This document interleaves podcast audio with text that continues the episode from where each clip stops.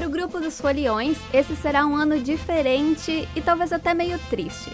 Nada de sair na rua fantasiado, correndo atrás do trio, curtindo com os amigos. A ordem segue sendo evitar aglomerações e por isso as festas de carnaval foram proibidas. Mas o carnaval não é só folia não. Tem muita gente que aproveita o feriado para descansar ou até botar os planos em dia. De uma forma ou de outra, essa é uma data que faz parte da vida de todos os brasileiros. E será que o carnaval só se comemora no Brasil? E qual a história dessa festa que é tão tradicional? Para responder essas perguntas, convidamos o professor Matheus Dalmas, que leciona para os cursos de História e Relações Internacionais da nossa universidade. Eu sou Vinícius Malman. E eu sou a Julia Amaral, e esse é o Escuta Essa Conversa.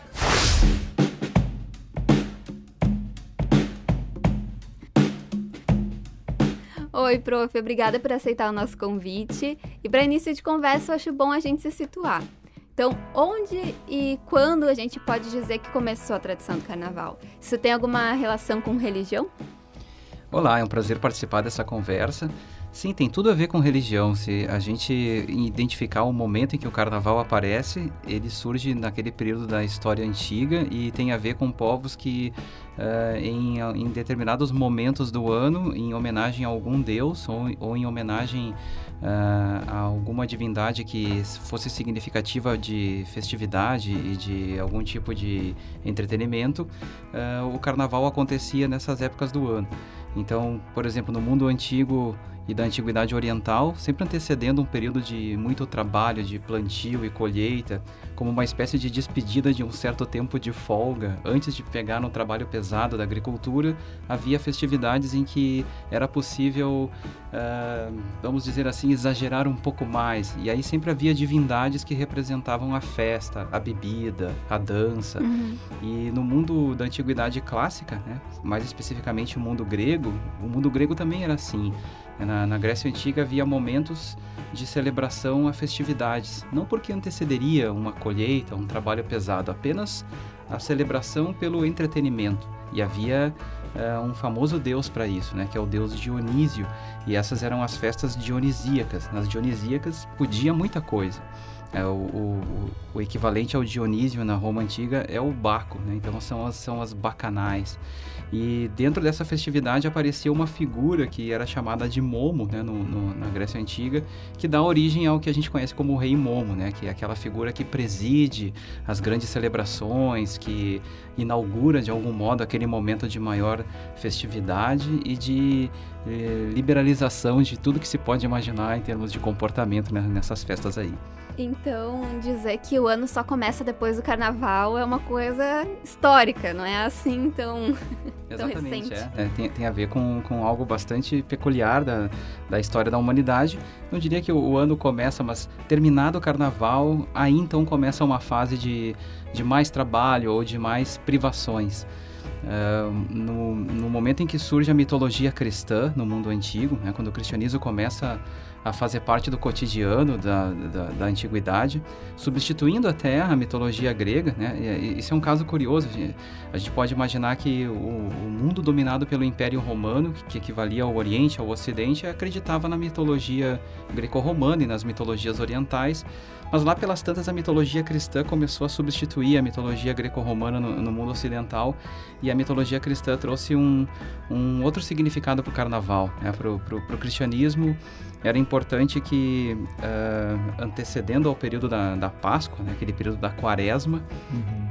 uh, então esse período da Quaresma deveria ser caracterizado por muita privação, né, por muito, uh, por muito sacrifício individual em nome da religião. Então, para se despedir da fase em que o sacrifício individual ainda não estava sendo exigido, né, para mais ou menos uh, fazer com que a população se sentisse mais à vontade para fazer tudo o que quisesse, para então entrar na quaresma, o carnaval acabou uhum. sendo adotado pelo cristianismo como aquele momento que antecede a quaresma, Então as pessoas podem comer um pouco mais, podem beber um pouco mais, vão, vão se divertir mais, vão uh, externar né, tudo aquilo que querem fazer, porque depois né, começa a quaresma aí tem que ter uma privação pessoal maior. E por isso então da data ser flexível, não ter uma data fixa para todo, todo ano ser na mesma data, é por isso? É por isso, o carnaval sempre depende da Páscoa. A Páscoa uh, é, é, ela é celebrada sempre no primeiro domingo uh, da, da, da, estação da primavera, no caso do hemisfério norte, do outono na nossa, uhum. uh, que seria no, no calendário judaico-cristão o, o, momento mais propício para iniciar um novo plantio, né? um, um, um momento para iniciar uma, um trabalho agrícola e tudo mais. Né? Então, uh, a Páscoa é celebrada ali, né? É, é o período do, do, renascimento da terra, da renovação, da, da fertilidade e tudo mais. Então, o, o, a, a, cultura judaica comemora a Páscoa como sinônimo de uh, uma, uh, um renascimento da terra, né? uma, uma, uma fertilidade maior e tudo uhum. mais. E, e, e, o cristianismo considerou que a Páscoa é o dia da ressurreição de Cristo, né? o que para os judeus é algo uhum. inimaginável. Então, o cristianismo trouxe a história de que Jesus teria morrido na sexta-feira, que antecede a Páscoa dos judeus, e que ele teria ressuscitado na, no domingo de Páscoa. Então, o que para os judeus é apenas a, a ressurreição da terra, vamos dizer, da fertilidade, para o cristianismo é a ressurreição do Filho de Deus. E aí então o cristianismo adotou que uh, eh, para celebrar ou, ou para homenagear o sacrifício de Cristo que, que rolou na Sexta-feira Santa, enfim, uhum. então todos os cristãos deveriam ter um, uma quarentena de sacrifício em homenagem a isso. Então é por isso que o Carnaval depende da Páscoa, né? o, o, primeiro domingo de, de de lua cheia. É o primeiro domingo de lua cheia da, da primavera no hemisfério norte, do outono no nosso hemisfério. Né? O primeiro domingo de lua cheia é a Páscoa. 40 dias antes é o, o carnaval. carnaval. E a quarta-feira de cinzas, então, ela, ela, ela quarta-feira de cinzas tem esse, essa nomenclatura justamente porque é o primeiro dia após o, fe, o festejo, o primeiro dia que, que, seria o início daquele ciclo de, de restrições ou, ou por quê? Isso, a quarta-feira de cinzas é o momento então de ressaca, do tipo assim, foi feito tudo o que se queria fazer, foi uhum. liberado, né, o, é, é como se o cristianismo dissesse, ó, a gente fechou os olhos para uma série de coisas, então, quarta-feira é o dia de enterrar os ossos, né? Tipo assim, é, é o dia de é, curtir é, uma espécie assim de, de ressaca, né? um hangover. e, e, aí, então, terminada a quarta-feira de cinzas, então começa a quaresma. Aí, então, é o sacrifício individual. Para o cristianismo, o sacrifício individual da quaresma seria deixar de fazer alguma coisa que você normalmente faria. Então, sei lá, né? Se o sujeito gosta de ir no pub beber, a quaresma, eu não vou do pub. Uhum. Uh, mas se adotou no Ocidente a ideia de deixar de comer carne, né? carne. né? Como uma carne faz parte do, uhum. é, da alimentação e tal. Então, comer menos carne. E na, Sexta-feira Santa, especificamente, não comer carne naquele dia acabou virando uhum. representação simbólica da quaresma e tal. Mas então, falando de fechar os olhos para muita coisa, hoje em dia a gente se fantasia para sair na rua e tal. É muito comum, é muito característico do carnaval a fantasia. Isso é uma coisa qual é a relação assim do carnaval com essa coisa de se fantasiar, se isso já acontecia na antiguidade. Acontecia na antiguidade. Na, na, antiguidade era muito comum e era divertido a inversão de papéis na, na, sociedade. Então, eh, quem não era da família real, quem não fazia parte da corte, quem não tinha nenhum tipo de status de nobreza, no carnaval assumia justamente esse papel. Então a fantasia era se vestir com roupas que dessem a impressão de que aquele sujeito fosse alguém importante, de, uma família real, que fizesse parte de uma monarquia. É, e é uma tradição do mundo antigo, oriental, né, que acabou entrando no Ocidente, é, principalmente depois que Uh, o, o, carnaval se popularizou já depois do período greco-romano, já durante o cristianismo, quando o carnaval virou a, a despedida antes da quaresma, em, em, várias cidades super católicas e cristãs, como, como Gênova, Florença, por exemplo, uh, se adquiriu o hábito de transformar o carnaval num grande momento de uso de fantasias. Né? E, e, as principais fantasias eram essas, de pessoas que não tinham título de nobreza usarem justamente as roupas que a nobreza utilizava, como sendo o carnaval uma grande piada, né? uma, uma grande comédia, em que pessoas sem titulação, sem status né? Na, numa sociedade aristocrática pudessem naquele dia fazer de conta que fossem reis, que fossem príncipes, que fossem princesas. Uhum. Né? Então vem dali essa origem. É, e, e, aí, é, olhando o carnaval hoje em dia, existem vários temas de samba enredo, se a gente prestar atenção no samba enredo de escolas de samba, embora a gente vá falar daqui a pouquinho uhum. sobre isso, os temas de, de samba enredo de, de escolas de samba frequentemente trazem essa, uh, essa figura de linguagem, né? De, de que determinados deuses de outras mitologias eram reis, eram, eram rainhas, eram princesas e, e que, e que havia é uma sociedade organizada com uma hierarquia nobiliárquica, né? com, com muita figura de linguagem do mundo aristocrático, nobre. Né? Então é uma tradição que está super presente. Legal. E agora trazendo para o nosso contexto aqui do, no Brasil, como o carnaval chegou aqui no nosso país? Ele chegou via cristianismo, né? O, o, desde o momento em que houve a ocupação portuguesa no território brasileiro, o, o, Portugal trouxe a cultura cristã, trouxe a Igreja Católica, veio todo o discurso da Páscoa e da Quaresma e, e da Sexta-feira Santa e o Carnaval veio embutido ali, né? O, Carnaval faz parte do, do calendário cristão como sendo a despedida antes da Quaresma. E, e, portanto, o carnaval existe no Brasil desde o do momento em que o elemento português acabou entrando no, no, no nosso território. Só que era um carnaval é, praticado de um modo diferente. Esse, esse, carnaval no, no Brasil colônia, no, no Brasil império, é, não era marcado pelo uso de fantasias e com, e com grande festividade parecida com Gênova e Veneza. É, era, era muito mais um, um carnaval associado a fazer piadas e a uh, pregar peças nas pessoas durante o carnaval. Então, jogar água nas pessoas, né? jogar uh, coisas mal cheirosas. Olha né? só. De, de, de, algum modo, pregar uma peça no sentido de que alguém fosse colocado numa situação hilária. Uhum. Uh, o, o, o, que na língua portuguesa é chamado de entrudo. Né? O entrudo é ficar na rua uh, jogando um monte de coisa nas pessoas que passam, né? E aí a graça está em fugir da, da peça ou então em pregar a peça. Então correria, dança, bebedeira, mas muita coisa sendo jogada uns nos outros. Essa prática do entrudo no, no, Brasil foi tão tradicional que ela só deixou de existir na virada do século XIX para o XX, quando algumas grandes cidades começaram a se incomodar com o fato de muitas coisas estarem sendo jogadas nas pessoas. E quando eu digo muitas coisas mal cheirosas, eu também me refiro à urina e outras coisas misturadas na urina.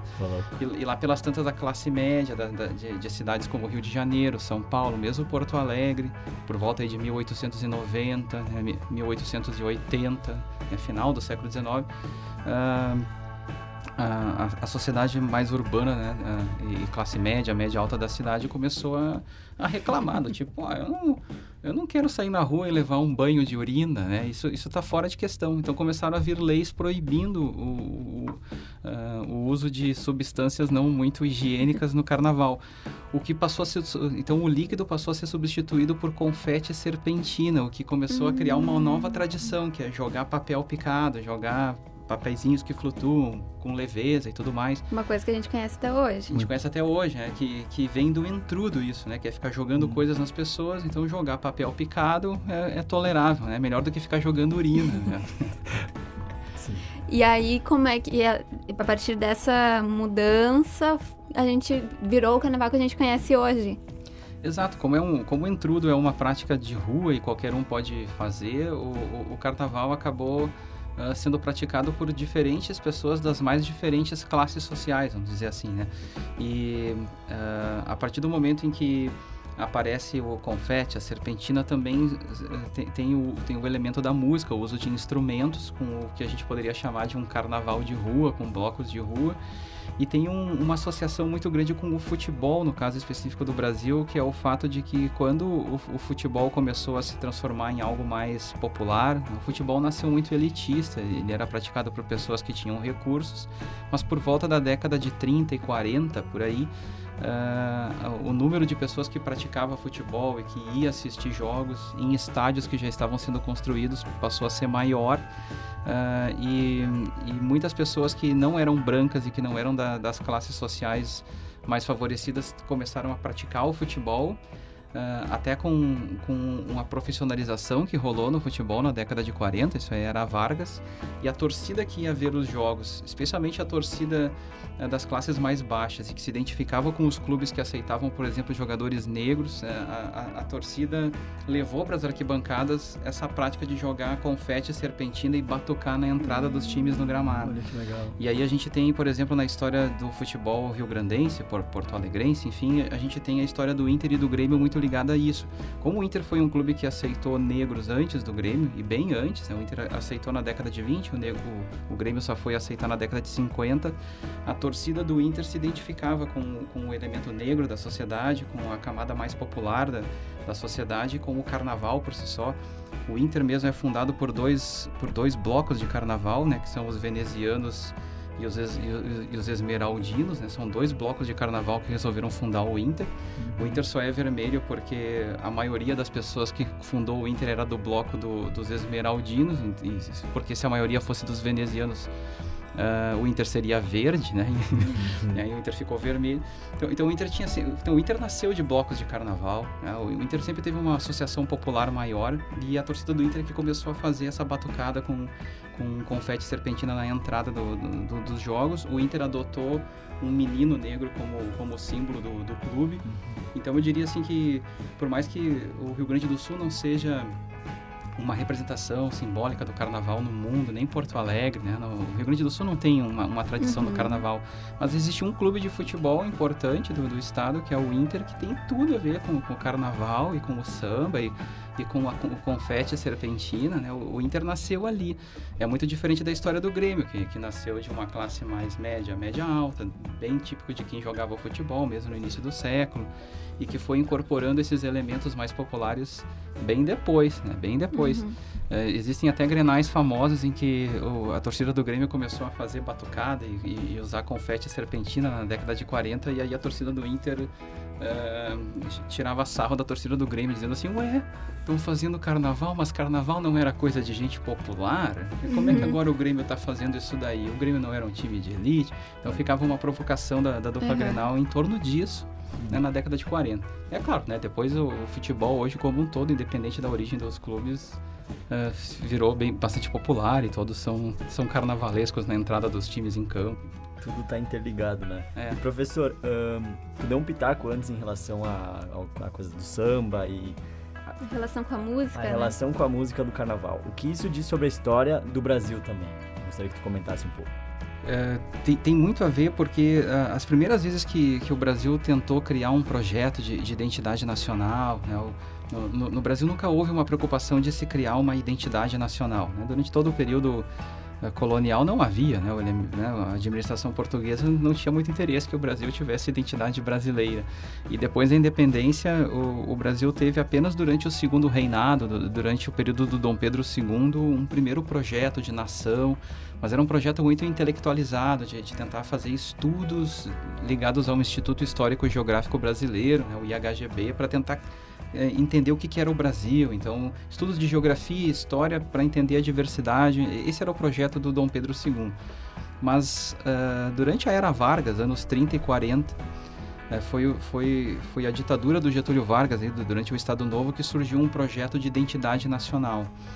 E o projeto de identidade nacional do Vargas tinha muito a ver com transformar uh, elementos da cultura brasileira em símbolos nacionais, numa forçação de barra de cima para baixo, é um governo ditatorial.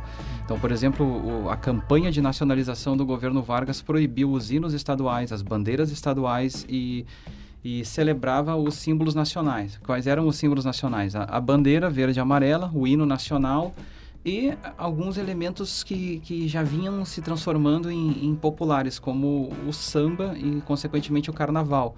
Mas é claro que a ditadura do, do, Getúlio censurava as letras de samba, então existem vários sambistas que foram muito populares na década de 30 e que, para sobreviver na década de 40, na ditadura do Getúlio, tiveram que fazer sambas de exaltação ao Getúlio, uh, exaltação ao Estado Novo, à uhum. ditadura.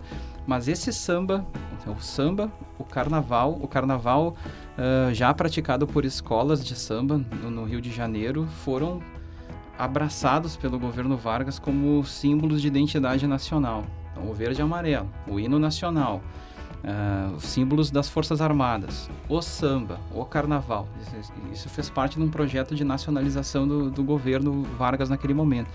E, de algum modo, mesmo terminada a ditadura do Getúlio, esses elementos acabaram uh, permanecendo como fatores de identidade nacional. Né?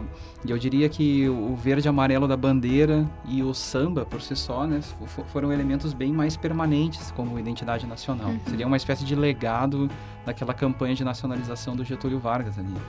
É, uma pergunta que a gente tinha até reservado para o final, mas faz sentido agora, é por que o Brasil é o país do carnaval? A gente é. conhece o Brasil como o país do carnaval, o país do futebol.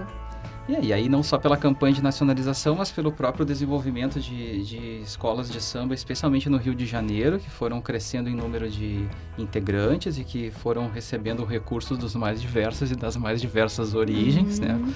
E, e, isso tudo culminou com a construção de um sambódromo que, que não havia. O, o sambódromo é uma construção bem recente. Né? O sambódromo no Rio ficou pronto em 84, então somente. Então até 84 uhum. não havia o, a famosa Marquês do Sapucaí. Uhum. E, e, esses desfiles de escolas de samba do Rio de Janeiro foram um produto exportado já desde a década de 40. Né? Eles são famosos, eles eram desfiles que, que aconteciam na rua e já eram famosos na década de 40, já era assunto que turista queria ver. Existe inclusive um desenho da Disney produzido em 1942. Imagina, 1942, o Walt Disney em pessoa esteve no, no, Rio de Janeiro com seus desenhistas. Foi criado um personagem que é o Zé Carioca. Uhum. E, e, no, e, no, desenho de apresentação do Zé Carioca, é um, é um desenho chamado Alô Amigos. Está né? Tá disponível no, no YouTube para quem quiser conferir. No Alô Amigos, na introdução do, do, do, Zé Carioca, aparecem imagens do Rio de Janeiro da década de 40. Imagens mesmo, não, não desenho. Olha só. E o que o, e o, que o desenho destaca, né, o longa-metragem então destaca, é o carnaval de rua das escolas de samba, os instrumentos, os sambistas, que aquilo tudo era muito bacana e aquilo inspirou a Disney a criar um personagem genuinamente brasileiro, carioca, o Zé Carioca. E, e, o desenho do Zé Carioca, eu repito, é um desenho de 1942. Ele toca samba o tempo todo, samba na caixinha, né? uhum. tira um samba com uma caixinha de fósforo, bebe cachaça, tenta ensinar o Pato Donald a sambar. E esse é um período que coincide com a Carmen Miranda também fazendo sucesso uhum. na, na Broadway. Uh, a Carmen Miranda foi aceita nos Estados Unidos como alguém que representasse o samba. É claro que tem interesses políticos Sim. aí, né? Os Estados Unidos e o Brasil estavam muito próximos em função da Segunda Guerra Mundial, então os Estados Unidos estava todo uh, alegrinho em relação ao samba, né? Estava aceitando, estava convidando a Carmen Miranda, estava mandando a Disney para cá. Hum. Tem esse contexto de, de política internacional também. Mas uh, reparem que como, como o carnaval acabou virando uma imagem do Brasil há muito tempo. Né? A gente está falando aí da década de 30, 40, muito antes do sambódromo. E é claro, e depois da ditadura Vargas, várias outras cidades do, do Brasil também têm suas escolas de samba, e tem os seus sambódromos, e tem o carnaval de rua, e houve os carnavais de clubes, né? Isso a gente às vezes esquece de dizer como eram tradicionais os carnavais dos clubes em todas as cidades do, né? em várias cidades do país. Uh, no nosso litoral gaúcho, a gente que aqui no Rio Grande do Sul a gente tem a tradição de ir para a praia, né? Pitinha pelo menos, né? A tradição de ir para a praia no carnaval, né?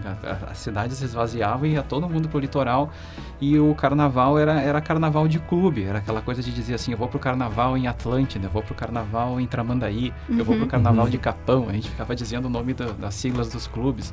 Ah, se, sexta de noite é em Tramandaí, sábado é em Capão, né? Não sei, domingo é em Atlântida.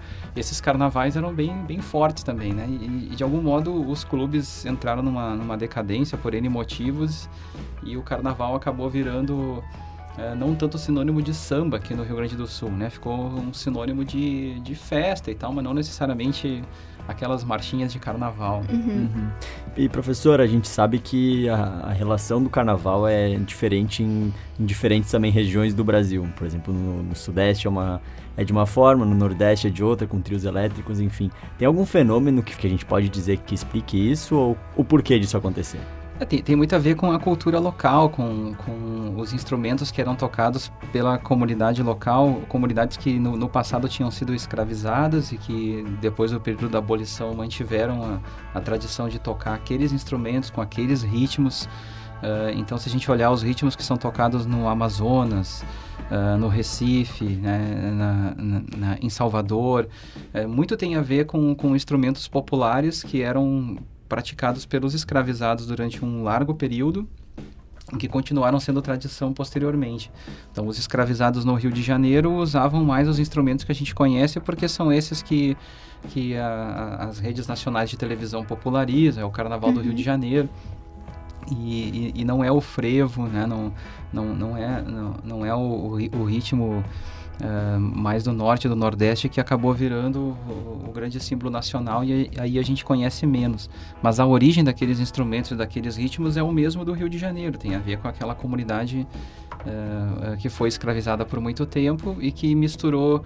Aí é interessante ver a mistura de, de mitologias que está presente na nas letras, nas músicas, na, nas fantasias, porque existe um pouco de mitologia cristã, existe uma mitologia uh, africana, existe uma mitologia indígena, né? Se, se, mistura de tudo um pouco e aí então se cria um, um, uma grande representação simbólica, né, do, do, do que representa o carnaval para vários desses, uhum. desses povos.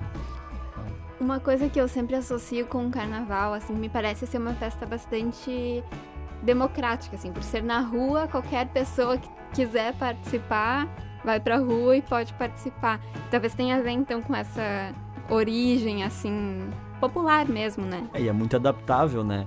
Cada grupo organiza o seu é, da faz forma. O bloco que quiser. Exato, da forma que achar que é mais conveniente. É exato, exato. É, é, é democrático. É, é, possível fazer na rua, sempre foi. A origem da, da festividade é uma, uma origem de rua bastante popular, né? não, não há não, não há necessariamente uma elitização, embora a elite também fizesse as suas uhum. festividades, sempre fez. Né? Quando, quando, a gente fala daquele período da Idade Moderna, no Renascimento, aquelas famosas festas da fantasia nas cidades italianas, elas não eram acessíveis a, a, a todos. E mesmo um carnaval no Rio, também não. Um, um, desfilar na, na Marquês de Sapucaí no, com uma fantasia de, de, alguma daquelas escolas de samba também é hiper caro, né? não, não é, é acessível aquilo ali. Então tem o lado elitista do carnaval também, né? Inacessível para muitos de nós. Uh, entretanto, o carnaval é, é, democrático, sim, porque a gente pode fazer um bloco que, que pode ser formado por três pessoas e só, e, uhum. a, e, a, uhum. gente vai se divertir assim mesmo. Então tá, tá aberto para todo mundo. Legal. Tá, é isso, prof. É uma aula. A gente podia ficar um tempão aqui conversando e relacionar com a história do Brasil e com mitologia. É muito bacana mesmo. A gente te agradece o tempo, a disposição para vir conversar com a gente. E é isso. Aí, valeu. A gente se encontra então no próximo episódio. Tchau.